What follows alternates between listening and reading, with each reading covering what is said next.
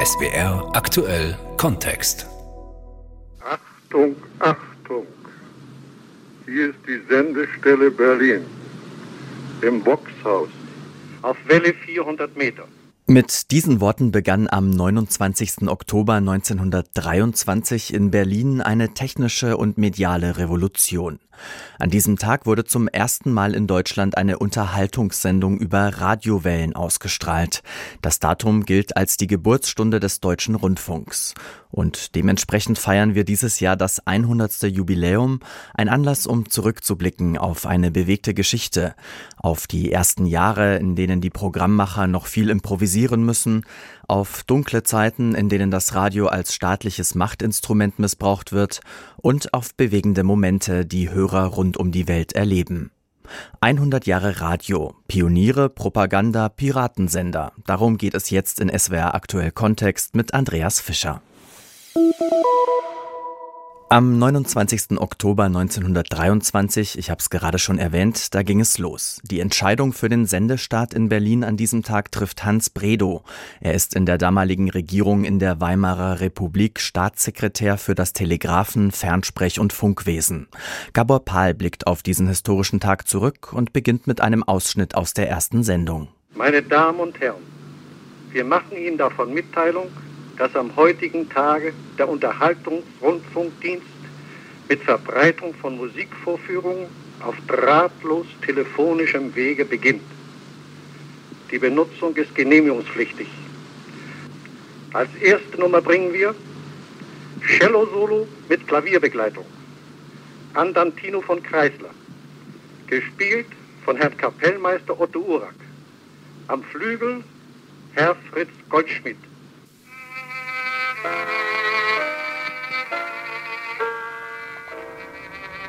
Friedrich Georg Knöpfke gehörte diese erste Stimme, die im deutschen Rundfunk zu hören war. Er war Direktor der Funkstunde Berlin. Ebenfalls an jenem Abend mit dabei war Otto Urak. Er war der Kapellmeister, den Knöpfke am Ende seiner Ansage angekündigt hat. 1953, zum 30-jährigen Rundfunkjubiläum, erzählt Otto Urak in einem Radiointerview mit dem Sender Freies Berlin, dass Hans Bredow sehr spontan entschieden hat, dass an jenem Abend die erste Sendung stattfinden solle. Am Tag vorher hatten wir schon ein Programm zusammengestellt von einer Stunde und dieses Programm wurde am 29. vormittags nach dem Abgeordnetenhaus probeweise übertragen. Dort saß unter anderem auch der Staatssekretär Dr. Bredow und äh, hörte ab. Nach Beendigung des Konzertes äh, rief Dr. Bredow an und sagte, Kinder, das hat gut geklungen, wir fangen an. Darauf Herr Knöpfke und ich äh, uns erkundigten, wann wir anfangen sollten. Er sagte, heute Abend. Ich sagte, um Gottes Willen, äh, verehrter Staatssekretär, das geht doch nicht. Ähm, ich habe alle Künstler schon nach Hause geschickt. Das ist ganz egal, nehmt euch Autos oder sonst was, ihr müsst zusammentrommeln. Heute Abend um 8 Uhr ist die erste Sendung. Und es hat geklappt. Punkt 8 Uhr sagt der Klöpfke die Sendung an. Ein anderer, der regelmäßig die Ansagen sprach, war der Schauspieler und spätere Reporter Alfred Braun. Die folgende Aufnahme stammt aus dem Jahr 1925. Achtung, Achtung, hier ist Berlin, Boxhaus. Sie hören als nächstes die Kapelle Bernarete. Sie bringt Ihnen einen Foxtrot zu Gehör, wenn die Westband spielt. Das Vox-Haus war das Gebäude der Vox Sprechplatten und Sprechmaschinen AG in der Potsdamer Straße. Von dort wurde die Funkstunde gesendet. Neben der Funkstunde in Berlin entstehen bald auch in anderen großen Städten im damaligen Deutschen Reich eigene Rundfunksender. Große Teile des heutigen Rheinland-Pfalz gehören damals zum südwestdeutschen Sendebezirk, für den der Sender Frankfurt Programm ausstrahlt. In Stuttgart wird 1924 die Süddeutsche Rundfunk AG gegründet. Einer der ersten Mitarbeiter dort ist Karl Struve. In einer Aufnahme aus dem SWR-Archiv erinnert er sich an die Anfangszeit. Alles war Neuland. Und auf allen Gebieten musste man zu Hause sein. Mit fünf Musikern wurden die ersten Konzerte veranstaltet. In einem wie eine Telefonzelle ausgepolsterten Zimmer. Hier sang ich die ersten Schlager. Hier entstand das erste Funkbrettel. Und eines Tages brachte ich von zu Hause mein Grammophon mit, ließ es vor dem Mikrofon laufen und die Schallplattenkonzerte waren geboren. Dann kam das erste Hörspiel. erster Klasse von Thoma. Da feierte die akustische Kulisse zum ersten Mal wahre Orgien. Eisenbahn und Bahnhofsgeräusche, Signale und so weiter. Alles wurde künstlich mit den einfachsten Mitteln naturgetreu hervorgezaubert. 1925 schließen sich dann die verschiedenen Sender zur Reichsrundfunkgesellschaft zusammen. Acht Jahre später, 1933, übernehmen die Nationalsozialisten in Deutschland die Macht. Sie erkennen, wie gut sie ihre Propaganda übers Radio verbreiten können. Und so wird der Rundfunk unter den Nazis endgültig zum Massenmedium in Deutschland, auch durch den Volksempfänger, wie Max Knieriemen berichtet. Von zentraler Bedeutung war dabei die Arbeit des Reichspropagandaministers Josef Goebbels. Wir machen gar keinen Hehl daraus. Der Rundfunk gehört uns. Niemandem sonst. Verkündete er am 25. März 1933 direkt einen Tag nach Erlass des Ermächtigungsgesetzes vor den Intendanten der Reichsrundfunkgesellschaften. Einige Monate später, am 18. August, stellte Goebbels auf der Berliner Funkausstellung nochmal klar, dass für ihn der Rundfunk ein zentrales Mittel zum Regieren war. Vielleicht werden spätere Geschlechter einmal feststellen müssen, dass der Rundfunk für unsere Zeit genauso eine neue Entwicklung der geistigen und seelischen Beeinflussung der Massen eingeleitet hat, wie vor Anbruch der Reformation die Erfindung der Buchdruckerkunst. Dafür mussten die Massen erstmal ein Rundfunkgerät bekommen, denn zu diesem Zeitpunkt gab es nur etwa 5 Millionen Radios in Deutschland. Bei knapp 18 Millionen Haushalten hatte wohl nicht einmal jeder dritte Deutsche Zugriff auf ein Radio. Die Lösung dafür präsentierte Goebbels direkt auf der Funkausstellung, den VE 301. VE wie Volksempfänger und 301 nach dem Tag der Machtergreifung am 30.01.33. Goebbels hatte die deutschen Radiohersteller und Zulieferbetriebe zur einheitlichen Produktion gezwungen, um Kosten zu sparen. Der Volksempfänger sollte ein erschwingliches Massenprodukt werden. Behaltet uns als Freunde drum und kehrt schnell euren Beutel um für wenig Geld. Auf Raten schon erwerbt ihr uns und unseren Ton. Nehmt teil in jedem Falle am Rundfunk. Alle, alle. In einem fürs Kino produzierten Zeichentrickfilm von 1937 führen vermenschlichte Volksempfänger eine richtig gehende Invasion auf ein Dorf aus. Das Regime setzte alles daran, so viele Haushalte wie möglich mit Volksempfängern auszustatten. Mit Erfolg. 1938 besaßen 12 Millionen Haushalte in Deutschland ein Radio. Das neue Medium wurde populär, auch weil dort nicht nur Parteitagsreden zu hören waren. Gerade unpolitische Bevölkerungsteile sollten durch den Volksempfänger erreicht werden. Ein Stück Musik, ein Stück Humor, da lacht der Mund, da lauscht das Ohr. Wir schalten die Welle auf Lebensfroh. German Showbiz, nonstop, hallo. Unterhaltungsshows wie der Frohe Samstagnachmittag aus Köln sollten gute Stimmung verbreiten, eher indirekt die Loyalität zum Regime fördern. Aber schon bald wurde das Radio im Alltag überlebenswichtig. Achtung, Achtung, schwacher Verband schneller Kampfflugzeuge im Anflug auf Westdeutschland. Bei Kriegsbeginn hatte fast jeder Haushalt ein Gerät. Bis zum Aufstieg des Fernsehens in den 60er Jahren blieb das Radio das wichtigste Massenmedium. Der Anteil des Volksempfängers daran ist groß, aber auch nicht zu überschätzen. Nur vier von zehn Radiogeräten im Reich waren Volksempfänger. Wer es sich leisten konnte, hatte ein sogenanntes Großgerät und konnte damit weitgehend störungsfrei auch sogenannte Feindsender hören, obwohl das seit Kriegsbeginn unter Strafe stand. Noch bevor die Nazis den Rundfunk kontrollieren, spielt regionale Berichterstattung dort eine Rolle. Schon in den 1920er Jahren entstehen innerhalb der großen Sender lokale Stationen, zum Beispiel in Baden. Und auch nach dem Zweiten Weltkrieg setzt sich das fort. Oliver Grimm über die Geschichte des Radios in Baden. Am 30. April 1926 nimmt die Sendestelle Mannheim in der Villa Lanz ihren Betrieb auf. Wenige Monate später, am 28. November, erhalten auch die beiden anderen badischen Städte, Freiburg und Karlsruhe, eigene Sendestellen. Aus dieser Zeit gibt es keine Tondokumente, aber es hat wohl ungefähr so geklungen. Achtung, Achtung! Hier ist Freiburg im Breisgau auf Welle 577. Sie hören zur Eröffnung der Besprechungsstelle Freiburg die Leonoren-Ouvertüre von Ludwig van Beethoven.